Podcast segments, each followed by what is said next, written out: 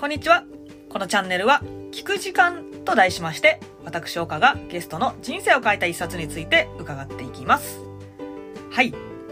シャープゼロということでですね。はい。今回のこの回はですね、あの、第1回の前のシャープゼロということで、私の自己紹介とか、あとチャンネルのコンセプトを伝えるっていう収録をしておこうかなと思っております。なので、もう早速人生を変えた一冊とか本について聞きたいよっていう方は、シャープ1から聞いていただいたら良いかなと思います。はい。ということで、あの、私の自己紹介をさせていただきますと、岡です。はい、岡ちゃんと呼んでください。普段仕事はですね、フライヤーブックラボっていうオンライン読書コミュニティの運営をしております。で、私はですね、もともとこのブックラボのメンバーだったんですよ。で、こう会社、前は別の仕事をしていて、働きながら、まあ、このサードプレイスとしてコミュニティに入って、読書会をしたり、まあ、みんなと交流したりするうちに、まあ、すごいここが好きだなと思って、で、プラスね、読書会とかを通じて、あの、自分の価値観とか、こう、キャリア感も磨かれていって、で、あの、まあ、キャリアを変更しようかなっていうふうに考えていて、で、ご縁をいただいて、ベストマッチングでフライヤーに入社をして、フライヤーブックラボの今は中の運営としてやっていると。で、まあ、引き続きあの、メンバーとしてもね、あの、楽しく、あの、活動してるっていう感じなんですけど、はい。で、転職して今1年ぐらいですかね。はい。という感じです。私は。あ、ちなみにね、あのこのチャンネルはですね、趣味ですね。なので、あの、フライヤーブックラボがとか今言いましたけど、あの、オフィシャルじゃないんで、ちょっとそこはご了承いただいてですね、あの、はい、ゆるく聞いていただければと思います。はい。で、じゃあ続いてですね、このチャンネルのコンセプトなんですけど、あのね、ちょっとその前に、はい。このゼロ、ゼロ回っていうのが、第1回もう収録した後にゼロ回今撮ってるんですね。で、このチャンネルの、あの、配信の構成としては、まず、リアルタイムで Twitter スペースで配信をしていこうと思ってます。なので、リアルでそこで参加をして、聞いていただいて、もう OK。だし、収録して、ポッドキャストに流して、それはずっと聞けるよっていう、そういう構成にしようと思っていて、もうね、Twitter スペースで第1回撮り終えてるんですけど、でね、めっちゃね、あのね、いい番組だなって思いましたよ。でね、手前味噌ですけど、いや、あのね、まあ、ゲストのあや姉さんの話がね、めっちゃ面白かったっていうのあるんですけど、コンセプトをもうね、早速第1回にして私は体験できて、だからいいな、やっぱこういう時間っていいなって思ったんですよ。うん。で、じゃあそのコンセプトってなんやねんっていう話なんですけど、えっとですね、誤解を恐れずに言うと、読書会の疑似体験ですね。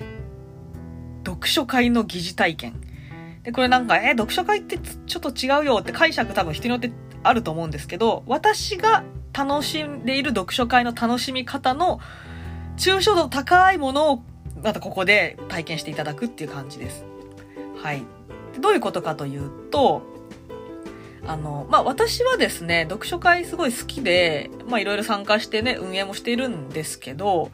別にね、あの、本の虫とかじゃないんですよ。この活字中毒みたいなね、人とかもいると思うんですけど、じゃなくて、私はなぜ本を読むかっていうと、人間が好きなんですよ。人間理解に興味があるんですね。で、読書会もそこが楽しいなと思っています。で、読書会って何するのってね、よく聞かれるんですよ。みんなでね、読み合わせとかするんですかとかね、聞かれたりするんですけど、あの、でそういう読書会もあると思います。一般的には。で、いろんな読書会タイプとしてあると思うんですけど、あの、まず一つは、その、本を理解するとか、本とか著者を理解するっていう読書会があると思います。で、みんなで読み合わせたり、この一文ってどういう意味なんだろうとか、著者が言いたいことは何なんだろうってことを考えるっていうのもあると思うんですけど、ブックラボはあんまりそういう読書会はやらないですね。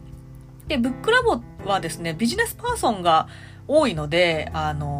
ビジネス書を扱うことも多くてですね、どちらかというと、自分の価値観を知るとか、あとはその参加者同士の価値観を知るっていうのが多いです。まあ、例えば、ね、心理的安全性って何だろうについて考えてみるとか、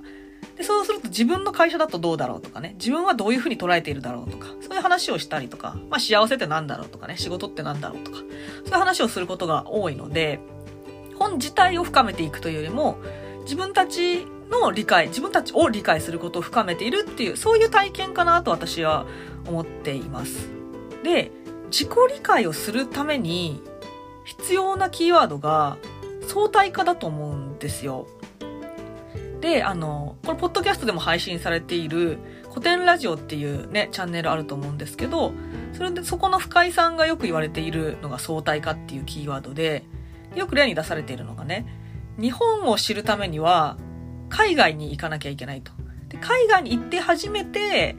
あ、日本とここが違うなって相対化ができて、で、あ、日本ってこういう国なんだってわかると。まあだから歴史っていうもので、今とか過去とか、まあ世界とかっていうのを相対化して、今の私たちを理解しようっていうのが古典ラジオって言われていることだと思うんですけど、まあまさにそうですよね。だから個人でももちろんそうで、いや私たちってね、一人でね、いるだけだとね、自己理解できないんですよ。ね。なんかね、できてほしいですけどね。感情で言うとね。自分のこと分かってないのってね、なんかね、面白いなと思いますけど、分かってないんですよね。だから、あの、まず、他の人の話を聞いて、ではこういう価値観あるんだとか、へえ、こういう人生観なんだ、面白って思う。ということは自分はそう思ってないってことなんで、え、じゃあ自分ってどういう価値観なんだろうって思うっていう、これがね、すごく楽しいなと思ってます。で、聞くってね、それに適してると思うんですよね。相手の話を聞く。で、まあ聞きながら、その、自分のこともね、あの、そのね、聞きながら、ちょっと意識をして考えてみるっていう、なんかそういう時間になればいいかなというふうに思ってます。ということで、はい、このチャンネルはですね、コンセプト、聞くことを通じて、まあ、多様な価値観、そして自分の人生観を知るきっかけになればいいかなというふうに思っております。で、私はもう早速、第1回でそれを体感して、わあ、いいチャンネルやなって、もっといろんな話、人の話聞きたいなって思っているっていう感じですね。はい。ということで、あの、ぜひぜひ、この第1回はですね、もう同時にあの、収録、あの、アップをする予定ですので、ぜひこのまま引き続き第1回も聞いていただければと思います。はい、それでは、引き続きよろしくお願いします。